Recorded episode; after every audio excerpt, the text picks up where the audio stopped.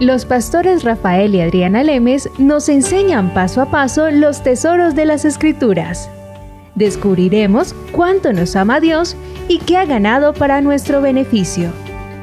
Este programa es patrocinado por nuestros amigos, miembros y socios de Iglesia Palabra Pura y Blaze Ministries International.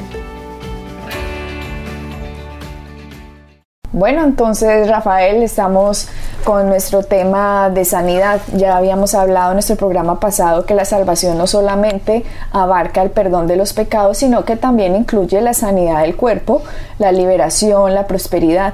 Eh, la iglesia moderna ha interpretado la salvación como si solamente fuera el perdón de los pecados, pero esa es una distorsión de lo que realmente el Señor hizo. Ciertamente, eh, el perdón de los pecados es la parte central y no lo estamos minimizando acá, acá no estamos diciendo, no, eso no es, no, sí es, es la parte central de lo que pasó en la cruz. Sin embargo, al mismo tiempo que Jesucristo murió para comprar nuestra redención del pecado, también nos liberó de las enfermedades, también nos liberó de las dolencias, de la depresión, de la pobreza y es así que Jesucristo no solamente murió para el perdón de pecados. Así es, Adriana, y, eh, obviamente, obviamente por eso. Pero sabes que estaba pensando ahora, eh, quiero que la gente entienda, porque lo que, las cosas que estamos diciendo, Adriana, lo que hemos hablado en los programas anteriores, mucha gente le cuesta trabajo aceptarlo, porque son verdades que van en contra de lo cómo han crecido, de la manera como ellos han, eh, lo que han oído toda su vida, y son, y son verdades y son creencias que pegan muy duro, ¿verdad? Porque cuando uno lleva creyendo, lo mismo por 15, 20, 30 años, aunque sean 5 años nada más, ¿verdad? Cuando tú o, tú o yo vamos creyendo algo por 5 años y de repente alguien nos dice, mira, lo que tú estás, lo que tú crees no es así, es de esta forma. Uno dice, güey, güey, güey, un momento, ¿cómo que no es así? ¿Verdad? Y cuando nos afecta a nosotros, porque es diferente cuando son cosas de por ahí que no importa, pero cuando nos afecta a nosotros como personalmente, en la manera como nosotros creemos, como nos afecta a nuestra familia a nuestros cuerpos, a nuestras finanzas, a mi paz, a mi tranquilidad para con Dios. Ahí es cuando la gente generalmente le pega duro y, la, y mucha gente se revela diciendo, no, no, no, no, no, eso no puede ser así, porque es contrario a lo que ellos siempre han creído. Entonces, yo le pido a la gente que primero que nada, aunque se van a sulfurar un poco y, les va a costar, relájense, vayan a la Biblia, léanlo, medítenlo, oren al respecto, díganle al Espíritu Santo que les dé luz, que les dé entendimiento, ¿verdad? Y después lleguen a una conclusión. Pero mucha gente simplemente reacciona sin realmente conocer o entender por qué están peleando, sino reaccionan simplemente porque va en contra de su sistema, en su contra de su creencia. De su denominación. Exactamente. Y lo, y lo triste de esto es que mucha gente y, puedo decirlo así con tranquilidad y con cierta autoridad porque es la, lo, que hemos, lo que hemos visto en muchos de los países, la gran mayoría de la gente no sabe exactamente qué cree y por qué lo cree, sino simplemente es lo que vienen oyendo desde hace años, pero si tú realmente en una conversación le dices, perdone, perdone señor o señora, ¿por qué usted cree esto? ¿En qué, en qué se basa su creencia? Te, se quedan mirándote como porque es que en una canción dice eso. Yo oí un himno que decía eso. Exactamente. Eso, eso me da a mí entender que la gente cree simplemente porque han oído a alguien hablar, pero ellos no han tomado el tiempo de verificar, de tomar, de tener las bases, de saber exactamente qué es lo que están creyendo y por qué lo creen. Jesucristo no solamente murió por nuestros pecados, dejando la sanidad como si fuera algo extra, como si él, ay, bueno, si quiero voy a hacer esto. Es como, si quiero voy a perdonar los pecados. No, él está tan comprometido a perdón de pecados como tan comprometido a la sanidad.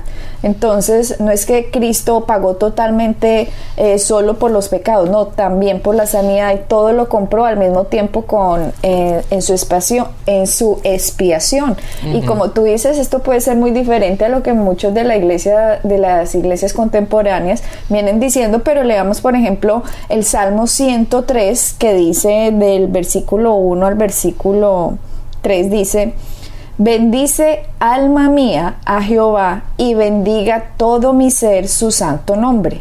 Bendice alma mía a Jehová y no olvides ninguno de sus beneficios. no, no, ahí no dice bendice alma mío y no olvide su beneficio. No. Que, en este caso la gente pensaría que es solamente ir al cielo. Sí, perdón de pecados. Exactamente. No.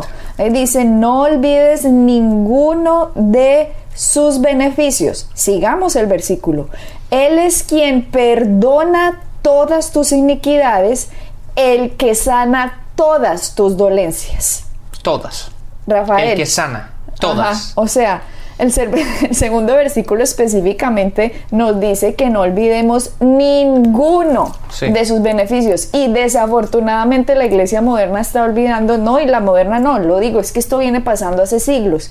Cuando estuvamos estudiando en, nuestros en los principios de nuestros programas, cómo se fue moviendo esta revelación, Rafael, que poco a poco la revelación está llegando al cuerpo de Cristo, porque ha sido mucha la mentira que se ha dicho por muchos siglos y mucha gente ha creído mucha basura, por lo tanto la fe está completamente destruida y no han podido recibir lo que la gracia hizo. Sí, Adriana, sabes que, disculpa que, te interrumpa, pero una, una, una palabra que a mí siempre me, cautiva es la palabra no olvides o no olvidarse, ¿de verdad?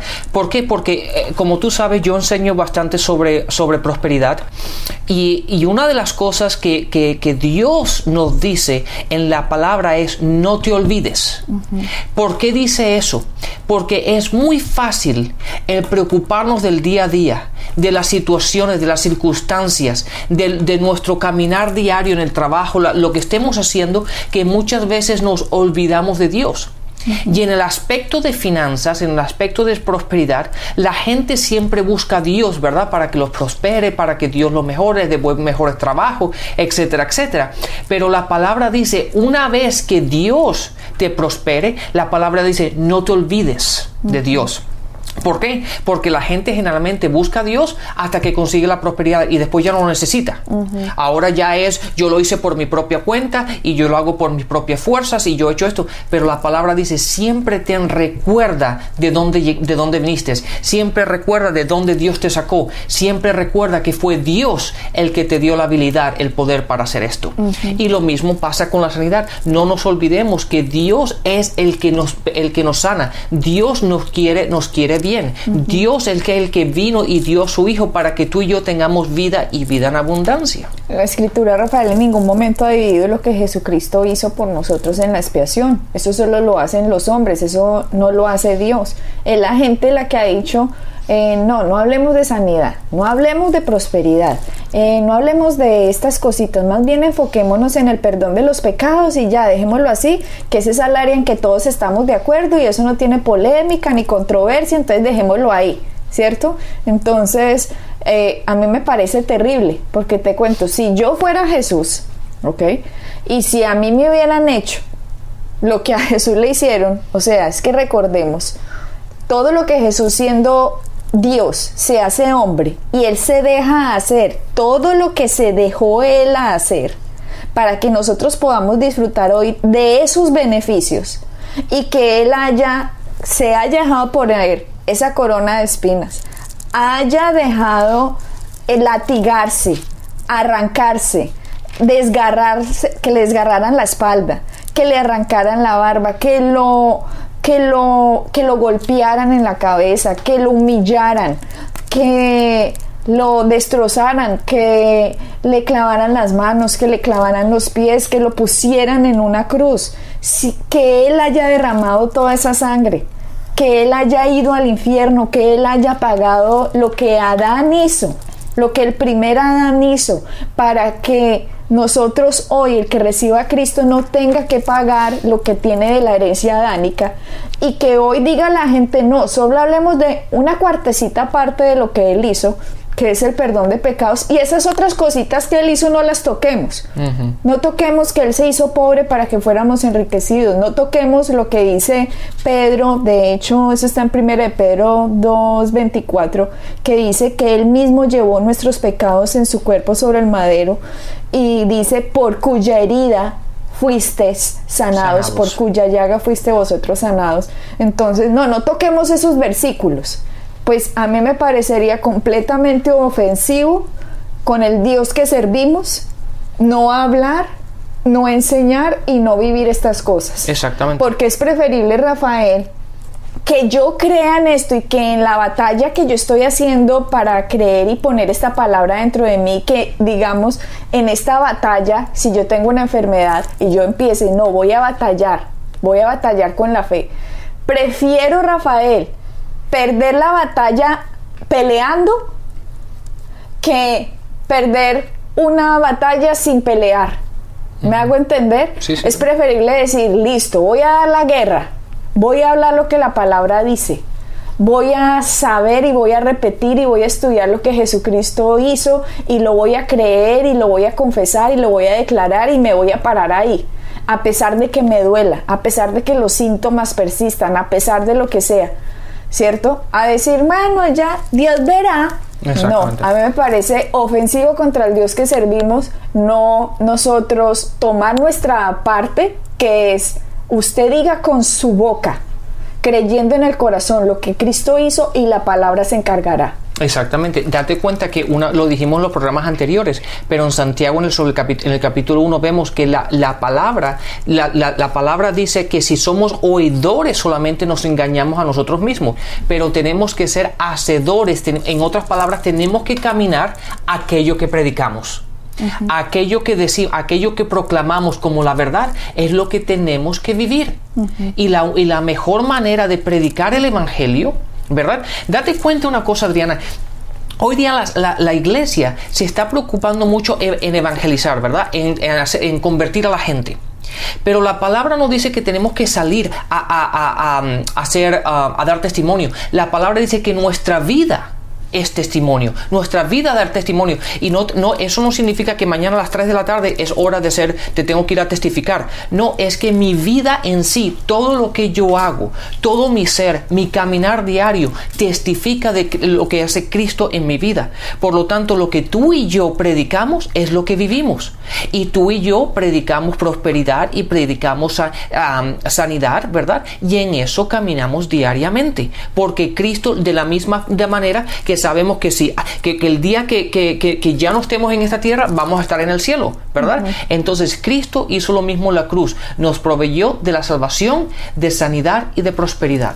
Sí, Rafael, y como venía diciendo ahora, si yo hubiera sufrido, derramado mi sangre, muerto y resucitado para darle todas estas cosas, no me agradaría que la gente solamente aprovechara una pequeña porción del sacrificio que yo hice, digamos. Y yo que, que, digamos, soy un humano, ¿ya? Pero ahora Dios, hecho hombre, y que hace esto, no, no, me suena descabellado, ¿ok? Como pensar él nada más, ¿cómo se, cómo, cómo ve él que la iglesia todavía esté peleando diciendo unos, no, es que Dios te quiere enfermo, Sí. que a mí me parece es una basura, y lo digo acá, es una basura, al que esté diciendo que Dios te, te está poniendo una enfermedad, es una basura porque va completamente en contra de la cruz. Y otros que decimos, no, es que Dios nos quiere sanos. Y esa verdad la vamos a pelear, guste a quien le guste. Claro, y mira, te, voy a leer un pasaje, a ver si finalmente podemos entrar en este pasaje, Adriana, pero vamos a hablar un poquito sobre ah, Marcos capítulo 5. Ah, estamos hablando de la, la hija de Jairo, ¿verdad? Que estaba enferma. Y date cuenta, mira la diferencia aquí, mira la voluntad de Dios en siempre tocar o siempre llegar a donde tú estás en tu fe.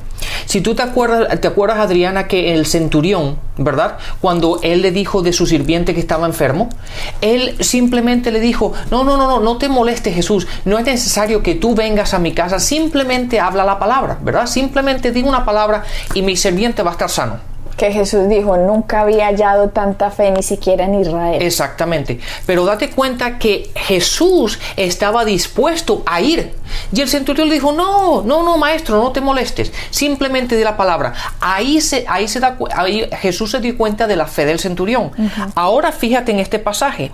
Con la hija de Jairo, ¿verdad? Mira, mira lo que dice. Dice, mi hija está muriendo. Ven y pon tus manos sobre ella y se, y se sane para que se sane y viva. Jesús se fue con él. Date cuenta, Jesús se fue con él. Jairo no le dijo, maestro, solamente di la palabra. Solamente ora. No, no, él dijo, ven a mi casa, yo necesito que tú vengas a mi casa y le ponga las manos. Sí, estaba en otro nivel de fe. este Exactamente, y date cuenta que Jesús no le dijo a Jairo, ah, disculpa, ¿no, te, ¿no oíste la historia del centurión? Yo simplemente hablé por el centurión. ¿Dónde está tu fe? Tienes que, tienes que tener la fe del centurión. No, no, Jesús estaba dispuesto a encontrarte a tu en el nivel de fe en que tú estés. Correcto. Y el nivel de fe que, que Jairo estaba en ese momento era de que él necesitaba de que Jesús fuera a su casa y le pusiera las manos a la hija. Y lo que dijo Jesús, Jesús no le dijo nada, sino dijo, vamos. La palabra dice, y Jesús se fue con él y lo seguía una gran multitud. Ahí es donde se ve la voluntad de Dios para sanar, para hacer bien, para que la gente tenga vida y vida en abundancia. ¿Verdad? Entonces, si vemos todo este pasaje, obviamente en el caminar, para la casa de Jairo nos encontramos con la mujer del flujo de sangre y eso ya lo hablamos en programas anteriores. Pero vamos un poquito más abajo, después de, que después de todo el pasaje de la mujer con el flujo de sangre, nos encontramos sobre el versículo, el versículo 35 bueno, vamos al versículo 34. Este Jesús, hablándole a la mujer con el flujo de sangre, dijo, hija, tu fe te ha sanado, le dijo Jesús. Vete en paz y queda sana de toda tu aflicción. En el versículo 35, y aquí es donde quiero hablar un poquito, dice, todavía estaba hablando Jesús cuando llegaron unos hombres de la casa de Jairo, jefe de la sinagoga, para decirle, tu hija ha muerto, para que no sigas molestando al maestro. Sin, sin, sin, hacer caso de la noticia, Jesús le dijo al jefe de la sinagoga, en otras palabras a Jairo, no tengas miedo, cree nada más. A ver, Rafael, pongámoslo más como en historia para que la gente le quede más claro. Jairo le dijo a Jesús que fuera a la casa porque la hija estaba muy enferma y que impusiera las manos para que sanara. O sea, la fe de Jairo es Jesucristo sana. Exactamente. ¿Ok? Él lo sabía. Él lo sabía, él no estaba diciendo, ay, es que la voluntad de Dios, que es Jesús, que mi hija está enferma. Ahí oh. en ese caso, Dios nunca hubiera ido ni nunca hubiera ido a puestos las manos. Ni tampoco le dijo, Jesús, ven a ver qué pasa. Sí, miremos a ver qué sucede si tú le pones las manos. No, este señor sabía. Él va, le pone las manos a mi hija y asunto resuelto. La palabra dice, se sanará y vivirá. Entonces, él, Dios, lo que estaba haciendo era haciéndole, eh, estaba haciendo, ¿cómo se dice?, mérito a su fe, le estaba cumpliendo lo que la fe de este hombre tenía, estaba sacando algo de la gracia de Cristo. Entonces, cuando iban camino a la casa, que me imagino este hombre ahí todo expectante para ir rápido porque su hija está enferma. Obviamente, como todo padre. Como todo padre. Entonces, vamos Jesús, y dice que una multitud lo seguía, Jesús, y él, vamos, vamos, Jesús, vamos. Y en medio de que iban para la casa, aparece una mujer con el flujo de sangre y lo toca, toca a Jesús en medio de la multitud. Y entonces Jesús empieza a hablar con esta mujer. Entonces, imagínense ustedes a Jairo, que quiere que Jesús vaya a tocar a su hija, viendo la escena en que Jesús se pone a discutir en medio del camino frente a toda la multitud de los discípulos con una mujer que le tocó eh, que lo tocó que tenía flujo de sangre. Yo imagino que ese papá en ese momento estaba, por favor, cállate mujer, si ya te sanó, perfecto, buenísimo, Jesús, vamos para mi casa. Yo me imagino este hombre como la ansiedad en que se encontraba en el camino. Sí, de hecho yo siempre he pensado que si ha estado mal por 12 años, 15 minutos más se puede aguantar, ¿no? Y dice la escritura que mientras Jesús estaba hablando con esta mujer que en medio de la multitud lo tocó, dice la escritura que llegaron eh, unos de la casa de Jairo a decirle a Jairo, vea Jairo, no moleste más a Jesús, que ya su hijita se murió. ¿Cierto? Sí, y claro, Jairo hubiese pensado, esta mujer es la causa de que mi niña murió. Porque si, si, si no hubiese pasado eso, ya hubiésemos llegado a la casa, ¿verdad? Entonces yo me imagino lo que le pasa, a, lo que le pasa, eh, lo que le estaba pasando por la mente. No, Jesús, es tu culpa. Si tú no te hubieses parado, si tú no hubieses hecho todo esto que estás haciendo y esta conversación con esta mujer, mi hija todavía tuviese el chance de estar con vida. Tenga en cuenta que uno en un segundo puede pensar, no, no se le puede pasar una película impresionante en cuestión de segundos, pero para que ustedes vean lo que es el poder de las palabras. El poder de la lengua. El poder de la lengua. Miren que este hombre cuando fue donde Jesús le dijo, Jesús, ven a mi casa, impon las manos sobre mi hija y ella será sana y vivirá. Sana y vivirá. Ya en medio del camino, ya cuando la mujer del flujo de sangre, ya cuando Jesús se para a hablar con esta mujer, hay 15 minutos, 20, yo no sé cuánto se habrá parado a hablar con ella, le dicen a Jairo, tu hija se murió, Jairo, ya no moleste más. Yo me imagino a Satanás ¿Ya? Porque es que esto pongámoslo con los dos reinos. La Biblia dice que hay dos reinos, reino de las tinieblas y reino de la luz. Yo me imagino el reino de las tinieblas yendo en contra de la fe. Claro. Claro, entonces cuando van estos informantes a decirle a este señor Jairo, vea, no moleste más al maestro, está el reino de las tinieblas completamente tratando de activar la boca de Jairo para que hable contrario a lo que la fe dijo en un inicio. Exactamente, y la fe en un inicio fue, ven, ponle las manos y mi hija se sanará y va a vivir. Y cuando le dicen a Jairo y que le dicen, ya tu hija se murió, Jesucristo que estaba hablando con esta mujer con el flujo de sangre, oye por un lado, que le están diciendo a Jairo, mire, su hija se murió, y antes de que Jairo pudiera pronunciar palabra, decir, ay, no, se murió, ahora sí, el fin, antes de que Jairo dijera cualquier palabra, Jesús, el reino de la luz, se va en contra del reino de las tinieblas en este momento, digámoslo así. Y Jesús le dice a él, cállese, no diga nada. No digas nada, exactamente. No digas nada, no temas Vean esto tan impresionante. La lente se puede leer estos, estos versículos y decir, ay, sí, esta historia tan bonita y pasa de largo, pero están leyendo leyes espirituales. Exactamente. Fíjate lo que dice Adriana. Lo voy a leer una vez más para que te des cuenta. Dice, sin hacerle caso a la noticia, en otras palabras, Jesús no permitió que las palabras contrarias a lo que se habló inicialmente, ¿verdad? Que lo iba a ir a la casa a sanarla permitieran que afectara su forma de pensar, por lo tanto afectaran lo que iba a decir. Entonces dice, sin darle, sin darse, sin, sin, prestar atención de esa, le dijo Jesús y le dijo Jesús al jefe de la sinagoga que era Jairo, no tengas miedo, en otras palabras, no le permitió a él el que cambiara su forma de pensar porque si cambiaba su forma de pensar y decía, no, ya para qué, ya no hay necesidad. Su forma de pensar en el corazón. Exactamente, si pensaba, no, ya no, ya no, eso iba a salir de su boca. Y Jesús, antes de que él pudiera abrir la boca, le dijo, Jesús le dijo, date cuenta que todo esto pasó mientras que Jesús todavía estaba hablando con la mujer. Todo esto estaba pasando básicamente simultáneamente. Él oyó lo que los informantes dijeron. Y antes de que estos informantes terminaran de decir la última palabra, Jesús se dio la vuelta y no le permitió a Jairo de que pueda abrir la boca. Y le dijo a Jairo, no tengas miedo, cree nada más. ¿En qué versículo está? Estamos en Marcos 5 en el versículo 36 y 37. Y date cuenta, ahora lo que pasa en el versículo 37 es muy interesante. Adriana dice, date cuenta que lo seguían, unas multitudes lo seguían, pero en el versículo 37 dice, no dejó que nadie lo acompañara eh, eh, excepto Pedro, Jacobo y Juan y el hermano de Jacobo. Date cuenta que estaba una multitud y la multitud oyó lo que los informantes dijeron.